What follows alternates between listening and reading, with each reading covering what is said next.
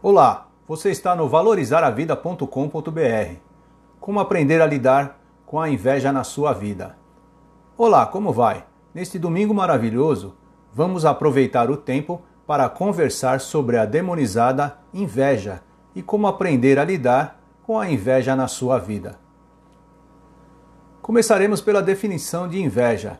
É um sentimento de raiva, frustração, até mesmo angústia ou até rancor por não possuir o que outra pessoa possui, que pode ser qualidades ou até bens materiais. Geralmente por incapacidade natural, inte intelectual ou mesmo física. Esta variação de sentimento é comum tanto em pessoas como em certos animais.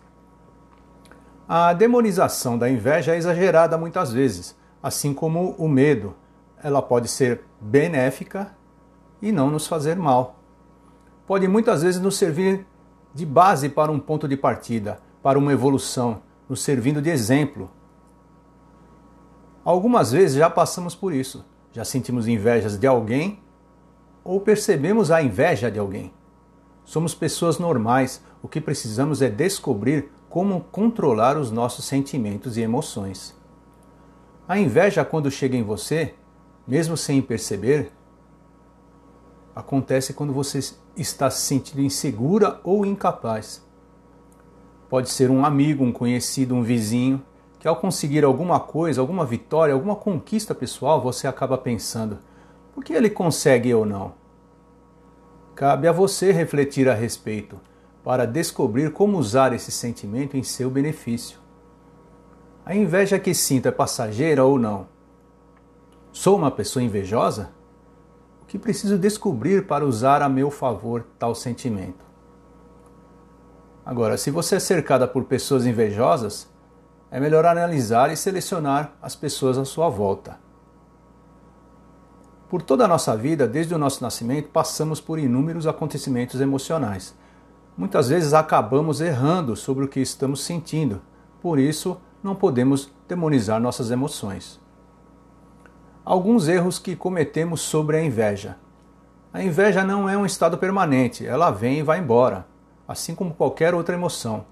Qualquer pessoa sente inveja, assim como sentimos raiva, tristeza, medo. Como ela veio, saiba deixá-la ir também.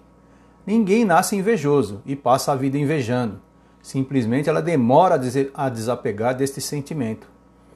Lembre-se que muitas vezes estamos neste mesmo lugar, a diferença é que deixamos ela ir embora bem mais rápido, ou usamos este sentimento para nos inspirar em nossos objetivos, por exemplo. A força da inveja. Ela não é tão grande assim. Por ser um sentimento negativo limitante, atribuímos um valor maior a ela.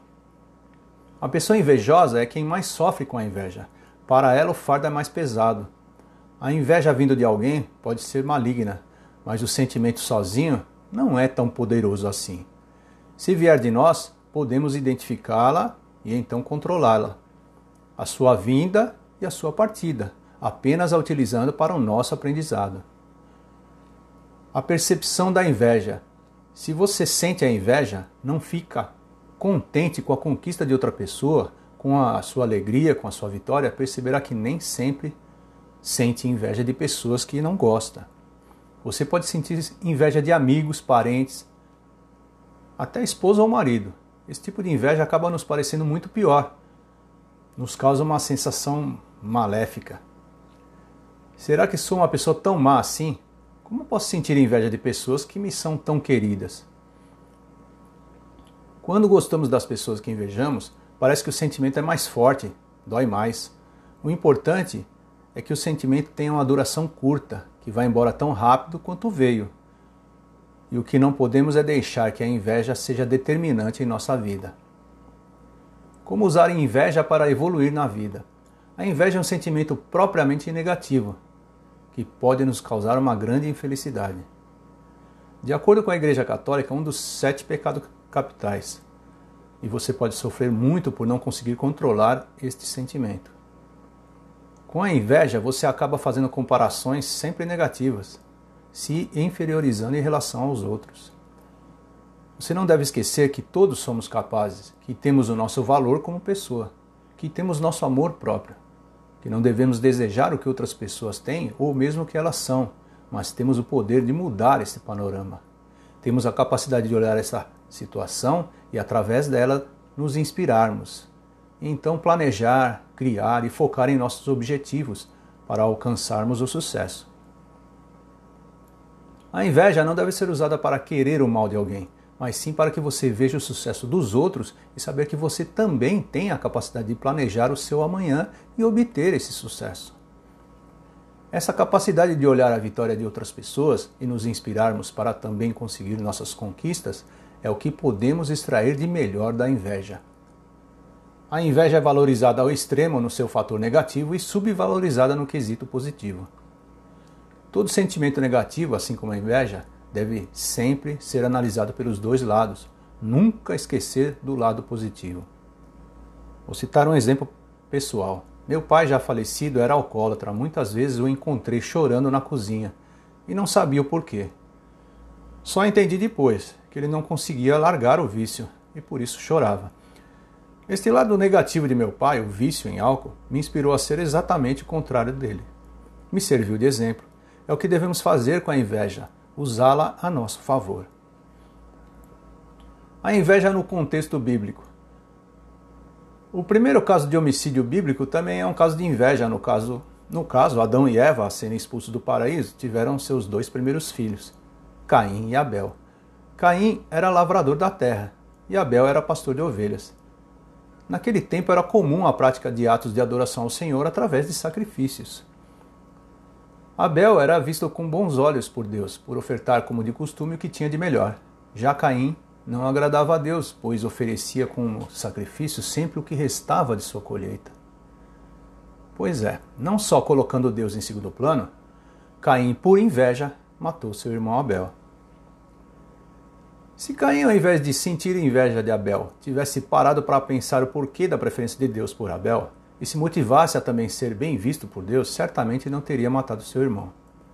Quando você não escolhe usar a inveja como inspiração para o bem, não será capaz de focar e planejar suas metas para obter um bom resultado. Resumindo, a inveja vista de forma negativa é capaz de jogar sua autoestima lá embaixo. O sofrimento é grande por não ter, não ser capaz de valorizar nem conseguir alcançar o que deseja. Quando você pensa que pessoas de sucesso tiveram sorte na vida, têm uma vida tranquila, são muito felizes, você está completamente errada. O pensamento daquele ditado, a grama do vizinho é sempre mais verde, é de uma infelicidade enorme.